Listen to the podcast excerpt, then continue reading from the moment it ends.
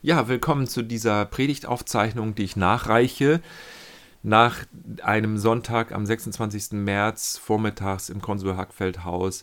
Da ging es darum, Jesus folgen, was heißt das? Im zweiten Teil sollte eigentlich eine Bibelauslegung erfolgen, in der es um die Markus-Perspektive geht, wie der Evangelist Markus das versteht. Dazu ist es nicht gekommen aus Zeitgründen und deswegen reiche ich das jetzt hier nach. Markus 14, 1 bis 16. Ich finde das sehr spannend und sehr wichtig, diese Frage zu stellen, was es eben in der heutigen Zeit bedeuten könnte, Jesus zu folgen. Also das ist gar nicht so völlig außer der Welt. Diese Frage generell, Jesus folgen, was heißt das, halte ich für elementar. Und ich finde, das ist so eine grundlegende Frage, wenn ich auf mein Leben gucke. Und es ist natürlich auch für eine christliche Gemeinschaft eine unglaublich wichtige Frage. Denn Kirche bedeutet eigentlich Nachfolgegemeinschaft. Wir beantworten diese Frage nicht im luftleeren Raum, sondern wir sind geprägt von Traditionen, beeinflusst von der Kirchengeschichte, von spirituellen Strömungen, die unser Verständnis von Glauben und von Nachfolge sehr stark beeinflusst haben. Komm, folge mir nach, sagt Jesus an vielen Stellen. Eine Aufforderung oder ein Kommando. Oder es kann auch als Einladung verstanden werden. Folge mir nach als ein Privileg. Ja, du darfst dein, das, was du gerade tust, hinter dir lassen und jetzt mit mir mitkommen. Folge mir nach. Ich zeig dir was, was ganz Spannendes. Die spannendsten oder schönsten Wege sind immer die, die noch niemand vorher betreten hat. Und ob das jetzt eine Aufforderung, ein Kommando, das das Nachdenken abschaltet oder als Einladung, Privileg, komm mit mir mit, folge mir nach, ich zeig dir was richtig Spannendes. Das hängt davon ab, wer das ist, der diese Aufforderung von sich gibt oder diese Einladung ausspricht. Entscheidend ist, wer ist dieses Ich? Und klar ist, dass nicht alle das so verstanden haben als Privileg. Im Neuen Testament gibt es verschiedene Beispiele, in denen Menschen, ja, ich sage jetzt mal ganz verkürzt gesagt, Ausreden gefunden haben, um eben dieser Aufforderung oder Einladung von Jesus nicht nachzukommen. Sie haben gedacht, na, das äh, wird wohl alles sehr, sehr ungewiss und unsicher, wenn ich jetzt mal meine Sachen, die ich gerade mache, lasse und einfach mit Jesus mitgehe. Das kann ich ja nicht machen. Ich muss mich ja um dies und jenes kümmern. Andere haben alles stehen und liegen lassen, wie zum Beispiel der Zolleinnehmer Matthäus Levi, und ist mit Jesus mitgegangen. Und es, es gibt keinen Bericht darüber, was für ein Konzept, ein Programm oder ein Drei-Schritte-Plan Jesus ihm mitgeteilt hat. Es gibt auch keine Berichte darüber, was er überhaupt empfunden oder gefühlt hat, sondern der Ruf ging von Jesus auf, komm, folge mir nach und Matthäus Levi folgt ihm nach. Die haben das als Privileg gesehen und nicht als Schwere und als Belastung in ihr Leben, die vielleicht noch dazukommt, wo man noch ein herausforderndes Leben führt und man muss sich um den Alltag kümmern und dann kommt noch eine religiöse Zusatzbelastung, Zusatzschwere noch dazu. Ähnlich ist es auch bei Jakobus und Johannes und Petrus gewesen. Das Wort Akuluteo war 90 Mal im Neuen Testament, heißt mehr so etwas wie mitgehen. Es geht also nicht darum, um ein nur rein hinterhergehen, ohne nachzudenken, sondern ein Mitgehen, ein Miteinander, eine Gegenseitigkeit ist gemeint, bei der eben einer mehr weiß als der andere und einer mehr kann als der andere. Nachfolgende Jesu heißt, dass wir mitgehen mit jemandem. Im jüdischen Denken bedeutet Nachfolge, dass man mit einem Meister geht, mit einem Rabbi. Und das kann man sich natürlich jetzt sehr gut bildlich vorstellen zur Zeit des Neuen Testaments. Da konnte man eben einen Weg quer durch das Land gehen und man hat gemeinsam mit dem Meister alles Mögliche ertragen. Also Hitze und Kälte, Hunger und Durst, Sonne und Regen, gemeinsame schwierige Zeiten erlebt. Man ist auch mal schweigend einfach nur nebeneinander hergegangen oder man hat miteinander gesprochen, sich über Gott und die Welt unterhalten. Man hat miteinander gebetet, man hat gefeiert, man hat ja sich ausgetauscht auf einem gemeinsamen Weg. Auch Begeisterung, aber auch Anfeindung der Leute ertragen. Es war so eine Art Schicksalsgemeinschaft aus Schülern und Schülerinnen und dem Lehrer oder der Lehrerin. Dieses Prinzip der Nachfolge ist also mit gab es damals zur Zeit von Jesus in verschiedenen theologischen Schulen und das war im Spätjudentum nicht unüblich. Was ein Unterschied ist zur Nachfol zum Nachfolgeverständnis des Neuen Testaments, so viel an dieser Stelle schon mal, das ist, dass im Spätjudentum sich die Schüler oder Schülerinnen, wenn es sie gab, erst bewähren mussten und äh, sich prüfen lassen mussten, ehe sie in den erlauchten Kreis der Jünger aufgenommen wurden. Jünger ist ein anderes christliches oder jüdisches Wort von Nachfolger oder auch, man könnte sagen, Auszubildenden.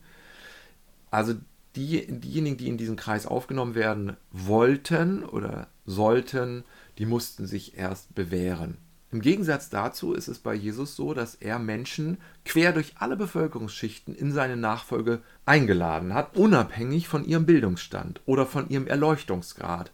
Sie mussten nicht ein bestimmtes Ansehen vorweisen oder eine religiöse Leistung vorweisen. Alle sind zu gebrauchen für seine Nachfolge. Das ist ein ganz markanter Unterschied, den man bei Jesus feststellt, im Gegensatz zu damals üblichen äh, Verständnissen von Nachfolge. Das ist bemerkenswert und wichtig und es berührt dieses Verständnis, das in der Reformation sehr stark betont wurde, sola gratia, also nur allein durch Gnade. Und das ist, glaube ich, auch für uns sehr wichtig, dass wir klar haben, das Leben zu leben, zu gehen, mitzugehen mit ihm, dass es nicht aus einer eigenen Anstrengung heraus gelingt und gelingen kann und auch nicht muss. Der Unterschied natürlich zur, zur, ersten Zeit im Neuen Testament ist, dass wir Jesus jetzt nicht sehen und hören können oder anfassen können. Oder auch wie im Alten Testament, die äh, Israeliten sind einer so Feuer- und Wolkensäule gefolgt, die konnten sie sehen. Nachts eine Feuersäule und tagsüber eine Wolkensäule, die hat sie geleitet und geführt durch die Wüste. Das alles ist jetzt so nicht möglich, weil Jesus in der unsichtbaren Dimension lebendig ist und aktiv ist, nicht aber für uns anfassbar, hörbar und ansehbar. Aber dadurch, dass er eben unsichtbar ist, ist er für alle ansprechbar, wie die Luft überall, sodass wir ihm persönlich lebendig als tröstliche Gegenwart mit ihm unterwegs sein können, mit ihm gehen können durch unseren Tag, durch unsere Woche bis in die Ewigkeit hinein, zusammen mit ihm unterwegs sein können. Das ist deshalb möglich, weil er eben nicht mehr als rein nur körperlich anwesender irdischer Jesus hier ist, sondern als auferstandene, lebendige, tröstliche und aktive Präsenz. Jeder in jeder Kultur, in jedem Land, in jeder Region, in jedem Winkel dieser Welt kann Jesus folgen. Und das Ganze geschieht mit offenem Herzen, mit offenen Ohren, mit offenem Geist, durchlässig für seinen Geist und mit offener Bibel, sodass wir nach seinen Interessen fragen. Wir haben im Gottesdienst am 26. März herausgearbeitet sechs verschiedene Weisen, wie das verstanden worden ist im Laufe der Kirchengeschichte. Jesus folgen, was heißt das? Und wir haben uns zu diesen verschiedenen Verständnissen positioniert und haben auch aufgeklebt, welches Verständnis beeinflusst uns am meisten und hat uns am meisten beeinflusst. Die Ergebnisse dieser Umfrage, die findest du im Anhang als PDF-Dokument und kannst dir das noch einmal anschauen wie sich die Teilnehmenden am Gottesdienst positioniert haben. Jetzt aber zu der Markus-Perspektive. Was bedeutet es, Jesus nachzufolgen? Markus beschreibt, wie Jesus wusste, dass sich seine Zeit auf Erden dem Ende neigt und dass er sich darauf vorbereitete, indem er das letzte Abendmahl, also das Passamal mit seinen Jüngern teilte. Nach dem Passamal betete Jesus im Garten von Gethsemane und wurde dann von Judas verraten und von den römischen Soldaten verhaftet. Er wurde vom Hohen Rat verhört und von den religiösen Führern angeklagt.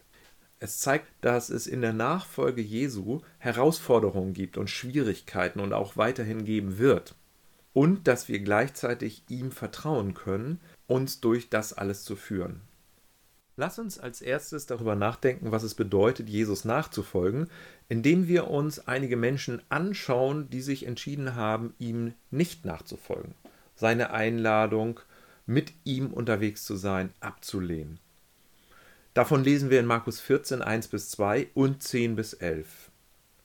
Wenn du das jetzt hörst, vielleicht möchtest du mit mir zusammen einen kleinen Moment still sein, bevor du das hörst, und die Augen schließen, wenn das gerade passend ist, wenn das für dich möglich ist, und einmal ganz bewusst ein- und ausatmen dann tu das doch bitte jetzt.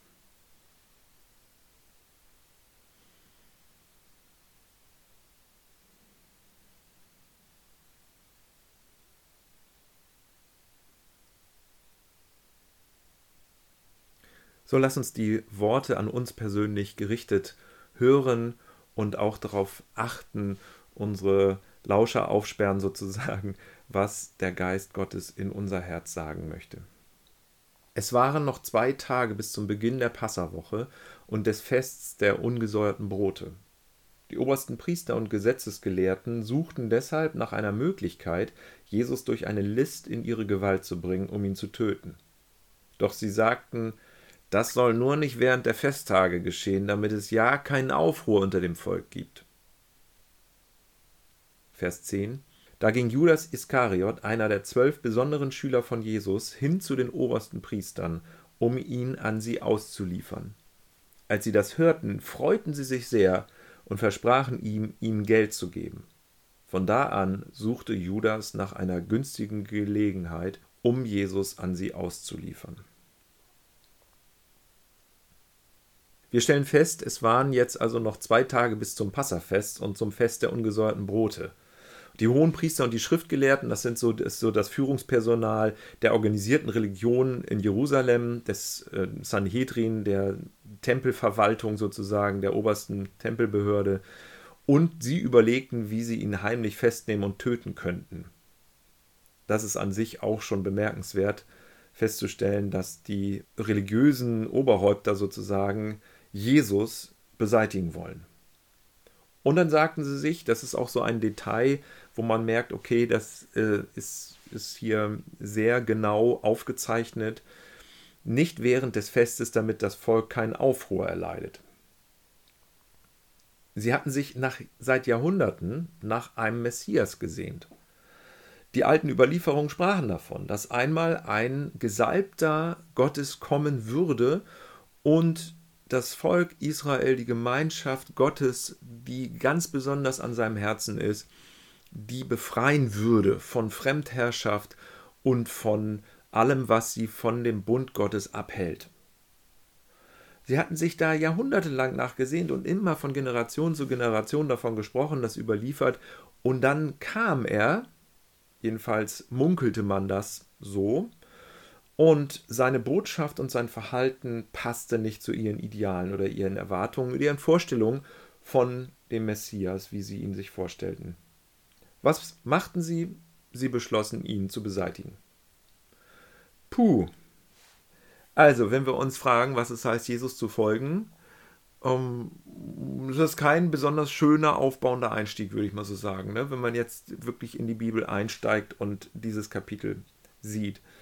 Das ist nicht aufbauend und das ist ähm, auch kein, keine große, ermutigende Botschaft, aber sie ist sehr, sehr klärend und hilfreich, finde ich. Wir können nämlich daraus ableiten, dass es gut ist, sich zu fragen, dass es gut ist, dass ich mich frage, wo entspricht der Impuls zur Jesus-Nachfolge, mit Jesus in einer Verbindung zu leben? Wo entspricht das nicht meinen Wünschen, Erwartungen oder Bedürfnissen? Wo plane ich, ihn zu beseitigen, aus meinem Leben zu streichen? Die Schwere ihrer Reaktion, die erinnert mich daran, wie hart unser menschliches Herz manchmal werden kann, wenn etwas nicht nach unseren Vorstellungen, Erwartungen, Wünschen oder Bedürfnissen geht. Es gibt so mehrere Impulse bei mir, wenn ich so eine Situation er erlebe. Entweder ich habe den ganz starken Drang, diese Situation zu verlassen, also zu flüchten, mich zurückzuziehen, oder es gibt einen Impuls, auch irgendwie dagegen anzukämpfen, oder es gibt auch einen Impuls, das nicht zu akzeptieren und sie zu verändern. Manchmal ist es auch so, dass ich merke, ähm, ich kann, obwohl meine Bedürfnisse nicht erfüllt werden, ich kann trotzdem das bejahen und annehmen, die Situation, wie sie ist. Und alle diese Impulse kenne ich und alle diese widerstre manchmal widerstreitenden Empfindungen sind in mir. Und die Kunst ist jetzt, unser menschliches Herz dabei weich zu lassen, offenherzig zu bleiben und weich zu bleiben und durchlässig zu bleiben für die Begegnung mit anderen Menschen, für Beziehung mit anderen Menschen, für generell Beziehung und Gemeinschaft. Dass wir unser Herz offen halten, zusammen mit dem Herzen Gottes zu schlagen und nicht hart werden zu lassen. wir kommen manchmal gar nicht auf die Idee zu fragen, was hast du eigentlich im Sinn? Die Vorstellung, dass Leiden und Tod und Mobbing und Ärger auf uns wartet, wenn wir uns in die Situation der ersten zwölf und darüber hinaus waren ja noch viele andere dabei und nachher vor allem die Frauen, die am Kreuz warteten und zu ihm hielten, während die Männer alle weg waren. Diese, diese Nachfolgegemeinschaft, wenn wir uns das vorstellen, dass wir ein Teil davon sind, auf uns wartet Leiden und Tod und Mobbing und Ärger. Das passt ja nicht. Das entspricht ja nicht meinen Vorstellungen vom Leben. Vom Leben, was irgendwie gelingt und was gut ist und was sinnvoll ist und was schön ist und was mich zufrieden macht. Das ist ja aber durchaus berechtigt, dieses Bedürfnis zu haben, ein Leben zu führen, ja, das, so dass ich mh, mm, relativ zufrieden bin. Und trotzdem ist es so, dass das Gottes Weg mit ihnen war und dass sie das auch vor allem nach Ostern, nachdem ihnen gedämmert ist, dass Jesus auferstanden ist und lebendig ist und aktiv ist, mit ihnen ist, in, in seiner neuen, ja, auch Körperlichkeit anwesend ist, da haben sie das alles auch verstanden und angenommen. Sie lernten immer mehr Jesus überall mit einzubeziehen, in ganz normale Alltagsbezüge und gleichzeitig selber zu denken. Gott, was sind deine Interessen für diese oder jene Entscheidung, die ich zu fällen habe oder die wir zu fällen haben? Gott, was sind deine Bedürfnisse? Was hast du eigentlich im Sinn mit dieser oder jener Weichenstellung, die in meinem Leben oder die in unserer Organisation gestellt werden muss. Und das kann auch noch viel konkreter sein. Da kann ich auch richtig konkret fragen. Und es geht nicht um eine Orakelbefragung im Sinne von, ja, das Orakel von Delphi sagt uns jetzt mal, was wir zu tun haben. Und wir brauchen nicht selber denken oder so, sondern nein, im Gegenteil. Und selber denken. Jesus überall mit einzubeziehen jetzt in unserer Perspektive den auferstandenen Jesus und gleichzeitig selber denken und nachdenken. Beides gehört zusammen. Offen, weichherzig, durchlässig für, für seine Weisungen zu bleiben und gleichzeitig selber zu planen, zu denken und vernünftig zu organisieren. Als kleiner Seitenstrang hatte ich irgendwie so den Gedanken, nochmal beim Beschäftigen mit diesem Thema, man müsste eigentlich mal die gewaltfreie Kommunikation, also die Methode der gewaltfreien Kommunikation, vielen von euch sagt das etwas, sonst google gerne mal gewaltfreie Kommunikation, man müsste die eigentlich auch mal in Bezug auf Gott anwenden und nach seinen Bedürfnissen fragen, so seine Perspektive und seine Interessen mit einzubeziehen. Wenn ich danach anfange, nach Gottes Interessen zu fragen und danach auch bestimmte Schritte zu tun, dann bedeutet das schon, der erste Schritt, den ich gehe, könnte mich aus meiner Komfortzone herauslösen und in ein Wagnis hineinbringen. Zum Beispiel bei Jakobus und Johannes war das so. Zum Beispiel bei Matthäus Levi, den wir auch schon erwähnt hatten. Und bei so vielen anderen. Sie haben einen Schritt gemacht mit Jesus und der hat sie aus ihrer Komfortzone herausgelöst. Wir gehen also einen Schritt und wir wissen nicht genau, was kommt. So ähnlich ist es, wenn wir einen Pilgerweg gehen oder wenn wir einen Wanderweg gehen, den wir noch nicht kennen. Wir brauchen da auch Risiko und Mut. Wir wissen vielleicht nicht, wenn wir pilgern, wo wir abends unterkommen. Wir wissen nicht, ob wir die lange Strecke schaffen oder ob wir einen Zwischenstopp einlegen müssen. Viele Dinge sind unbekannt, aber wir gehen diesen Schritt, weil es einfach unglaublich bereichernd und schön ist. Wir kommen aus einer Engführung der reinen Bezogenheit auf die eigenen Überzeugungen, Erwartungen, Vorstellungen, Bedürfnisse und Interessen hinein in die Weite und die Schönheit der Lebensgemeinschaft mit Jesus. Einer anderen Perspektive für die Welt, über die Welt, über das Leben, über das Zusammenleben. Ich werde ja befreit von drückenden eigenen Gesetzen und Ansprüchen. Nicht nur von vielleicht auch falschen Erwartungen, sondern auch von Ansprüchen an mich selber und von eigenen Gesetzen. Jesus ist daran sehr interessiert, unser Leben zu erhalten, es zu stärken und es zu heilen. Und die organisierte Religion, in dem Fall die religiöse Spitze, die führenden Personen, das Personal, Tempelpersonal, das den Betrieb aufrechterhalten wollte, den religiösen Betrieb, die haben sich dagegen entschieden. Genauso wie Judas, der sich auch dagegen entschieden hat. Und im Fall von Judas ist es so, dass wir seine Motive sicherlich nicht bis ins Letzte kennen. Ähm, sie werden auch nicht so benannt. Wir können nicht in das Herz von einem Menschen gucken und wir wissen nicht, was ihn bewegt hat. Es erinnert uns eigentlich eher daran, dass menschliche Motive sehr komplex sind. Warum sich Menschen wie verhalten, ist nicht von außen unbedingt erkennbar, einsehbar, nachvollziehbar. Und bei Judas ist es so in der Geschichte auch nicht. Deswegen ist es wichtig, da auch vorsichtig zu sein, respektvoll zu sein in der Weise, wie wir, wie wir darüber nachdenken, dass Menschen sich entscheiden, dass eben sie die Einladung von Jesus ablehnen. Der zweite Punkt, den wir bei Markus 14 sehen, ist kostspielige Anbetung. Da lesen wir in Vers 3, Jesus hielt sich in Bethanien auf, im Haus von Simon mit dem Beinamen der Aussatzkranke. Als er sich zum Essen niedergesetzt hatte, kam eine Frau zu ihm mit einer Alabasterflasche voll Myrrhe und kostbarem Nardenöl. Sie brach die Flasche auf und goss den Inhalt Jesus über den Kopf. Einige waren dort, die das kritisierten und zueinander sagten: Was soll diese Verschwendung? Das Salböl ist doch teuer. Man hätte es für mehr als 300 Denare verkaufen und den Armen geben können. So herrschten sie die Frau an. Doch Jesus sagte: Lasst sie in Ruhe. Warum greift ihr sie an? Sie hat doch etwas Schönes für mich getan. Arme wird es immer in eurer Umgebung geben, und wenn ihr es wirklich wollt, könnt ihr etwas Gutes für sie tun. Mich aber habt ihr nicht immer bei euch. Was ihr möglich ist, das hat sie getan. Sie hat schon im Vorhinein meinen Körper für das Begräbnis einbalsamiert.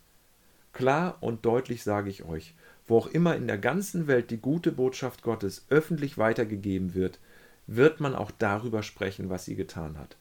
So wird man sich an sie erinnern. In dieser Passage ist es sehr spannend zu sehen, wie diese manchmal künstliche Spaltung zwischen Jesus Verehrung, Anbetung und praktischem Handeln überwunden wird. Hier wird, äh, wird etwas Wertvolles an Jesus verschwendet. Die Frau kommt zu dieser ähm, Einladung zum Essen. Dieser Simon hat den Beinamen der Aussatzkranke. Wahrscheinlich hatte er mal eine Krankheit und war deshalb dann so vielleicht noch gekennzeichnet davon und dementsprechend als Beinamen bekannt. Und sie geht zu Jesus hin mit einer Alabasterflasche von kostbarem Nardenöl. Das ist ganz kostbares Öl aus Kräutern aus Indien, die eigentlich un unbezahlbar waren in Palästina. Jesus verteidigt sie und sagt, weist die Kritiker zurecht und sagt, lasst sie in Ruhe. Warum greift ihr sie an? Sie hat doch was Schönes für mich getan. Ja, und dann sagt er, Arme wird es immer in eurer Umgebung geben und wenn ihr es wirklich wollt, könnt ihr etwas Gutes für sie tun. Das heißt, ihr dürft euch und sollt euch für die Armen einsetzen und für die Rechte der Armen stark machen. Und ihr sollt euch auch die Hände schmutzig machen und praktisch werden. Ja, und sei es jetzt, sich für Obdachlose zu engagieren oder sei es für Menschen, die wenig zu essen haben, zu engagieren, so etwas sollt und dürft und könnt ihr machen. Und gleichzeitig ist es wunderbar, verschwenderisch großzügig Jesus zu verehren. Gut ist es auch einfach mal, sich zurückzulehnen und uns an Gott zu erfreuen. Das ist genauso in Ordnung wie praktisches Engagement, wie Aktivität, Zusammenarbeit, Hilfe ähm, und Einsatz für soziale Belange, für Gerechtigkeit, für Frieden und für die Umwelt. Und ich habe das erlebt, wenn ich zum Beispiel auch mal meine Hände ausgebreitet habe im Gebet oder erhoben habe. Ja, wenn man seine Hände so erhebt, dann kann man die nicht nach unten auf die Erde tun sozusagen und Menschen helfen und sich äh, engagieren. Da wird eine Spaltung äh, eingefügt in den Glauben, in die Nachfolge, in die Jesus-Nachfolge. Genauso wie die Kritiker auch sagen, ja, wenn man, ja, man hätte das ja lieber auch alles praktisch nutzen können, dieses Salböl. Und die Frau, die das macht, von der wir den Namen nicht wissen, hat ja das Salböl, auch dieses Gefäß von dem Salböl, diese Flasche, hat sie zerbrochen. Das heißt, es gab auch kein Zurück mehr. Man konnte das auch nicht wieder in die Flasche zurückbringen. Als ob sie sagt, all in, ich gebe alles diesem Jesus Ja, und ihn direkt bete ich, so verehre ich so und zeige ihm so meine Verehrung. Er deutet das dann auf eine Vorbereitung auf sein Begräbnis, seine, seinen Tod. Also, wenn jemand dir sagt, kümmere dich mal um, hm, hm, hm, ja, oder wenn jemand dir mal sagt, dann hör das und vielleicht ist es auch gut, das zu hören. Engagier dich. Jesus sagt es ja auch für die Armen, für das Recht der Armen. Und gleichzeitig beachte die Gefahr des Aktivismus und beachte die Gefahr, dass diese Spaltung zwischen Jesus-Verehrung und praktischem Handeln eine künstliche Spaltung ist. Denn die überwindet Jesus hier an dieser Stelle. Beides gehört zu einem, einer Jesus-Nachfolge im Sinne von Markus 14 dazu. Jesus mit kostspieliger Verehrung, Anbetung verehren und gleichzeitig auch der praktische Einsatz für Mitmenschen, Umwelt, Frieden und Gerechtigkeit. Jesus folgen heißt also nicht Aktivismus, sondern Aktion und Kontemplation. Nimm dir gerne Zeit, länger auszuatmen als einzuatmen. Besonders wenn du dir zu viel vorgenommen hast, wenn du überreizt bist. Nimm dir Zeit, beten zu hören, zu danken. Und wenn ich das mache bei mir, dann merke ich, wie die Geschichten, die ich mir so erzähle, verblassen. Wie sich andere Perspektiven in mir auftun und Möglichkeiten in mir aufkeimen, wenn ich längere Zeit die Augen schließe, betend ausatme, einatme, höre, danke. Das ist wertvoll, wenn wir diese Zeit nehmen, wenn wir diese auch verschwenderisch mit unserer Zeit für, die, für solche Momente und für solche Zeiten, wenn wir, wenn wir dafür unsere Zeit einsetzen. Kostspielige Anbetung. Das dritte ist, durchlässig zu werden für die Impulse des Geistes. Und ich lese Vers 12 bis 16.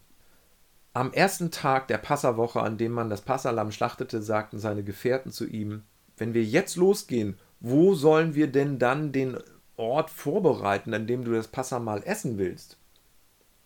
Da schickte er zwei seiner Schüler los und sagte zu ihnen, geht in die Stadt hinein, dort wird euch ein Mann begegnen, der einen Wasserkrug trägt.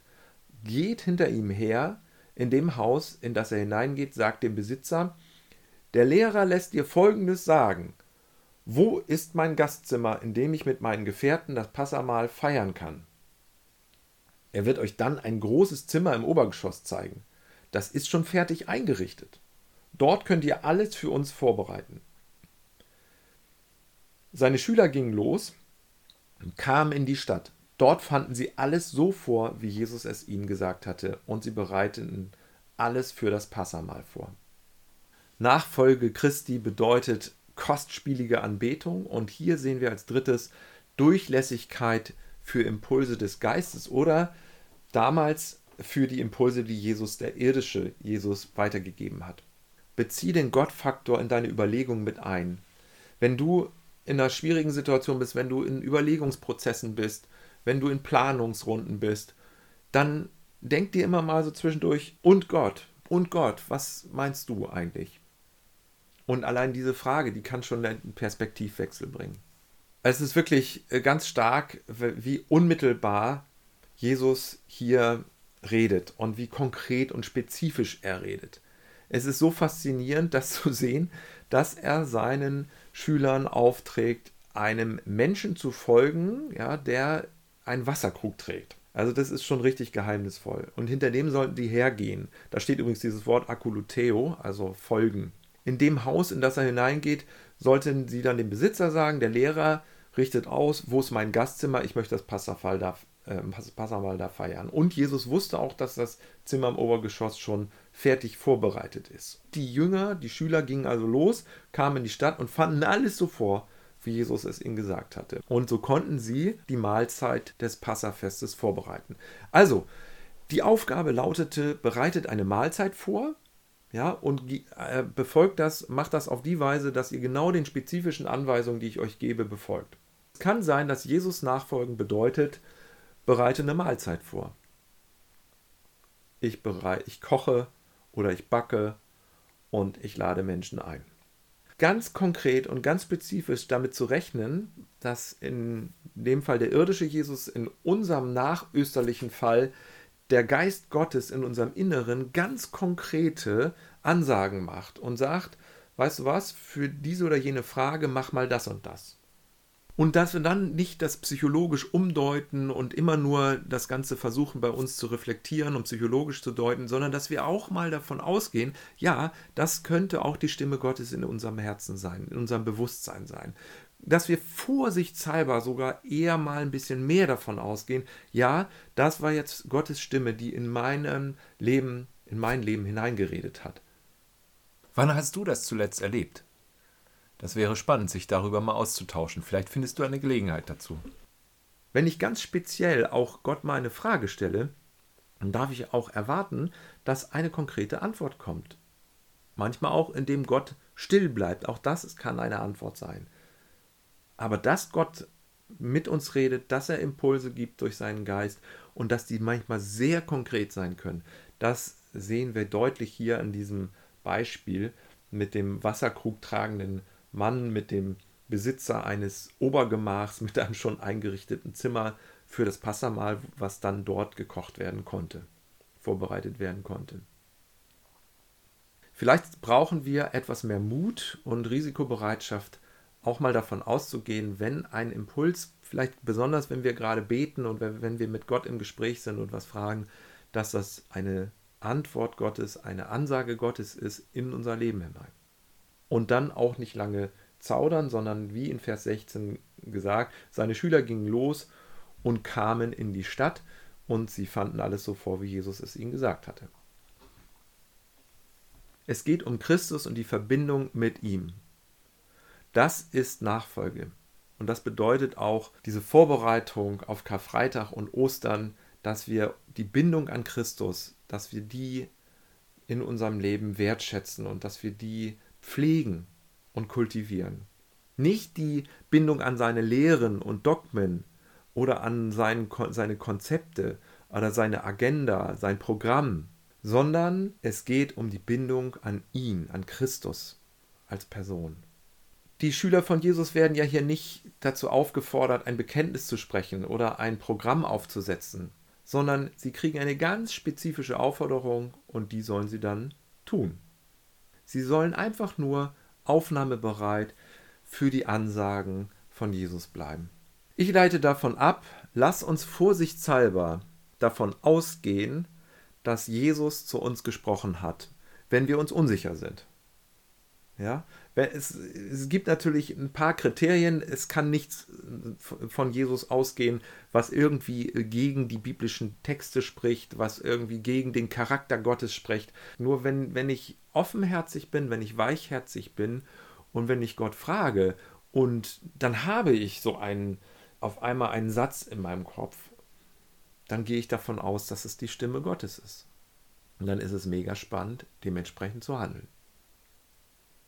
Und das muss nicht unbedingt etwas sein, was du schon lange kennst und was du schon tausendmal gehört hast, sondern das kann auch aufgrund der Vollmacht, aufgrund der Kraft und Wahrheit und Wahrhaftigkeit und Liebe des Geistes Gottes in dir, des Geistes von Jesus in dir, das kann auch etwas ganz ja, Neues sein, was du vielleicht noch nie vorher gemacht hast. Dann geh diesen Schritt. Verlass alle Gedanken, die dich daran hindern das ist sehr, sehr schön, so Jesus Nachfolge zu verstehen und das zu entdecken, wie sehr es sich lohnt. Jesus folgen, was heißt das? Ich fasse zusammen.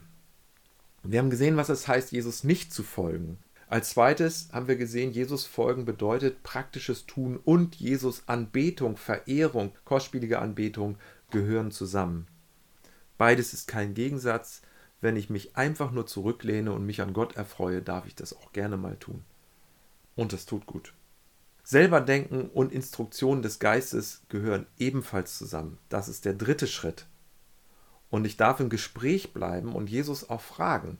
Und darf fragen, Jesus, was liegt dir eigentlich am Herzen für die Zeit, für den Ort, für das Treffen? Jesus, was ist dein Interesse dabei? Was ist dein Bedürfnis? Und dann wird es spannend. Jesus, was hast du im Sinn? Ich bin bereit mitzugehen. Jesus, zeig mir, was ich heute für dich einsetzen kann. Zeit, Finanzen, Räumlichkeiten, Essen. So praktisch und so konkret darf ich fragen. Und den Schritt, den ich dann gehe, der führt mich in die Weite. Amen.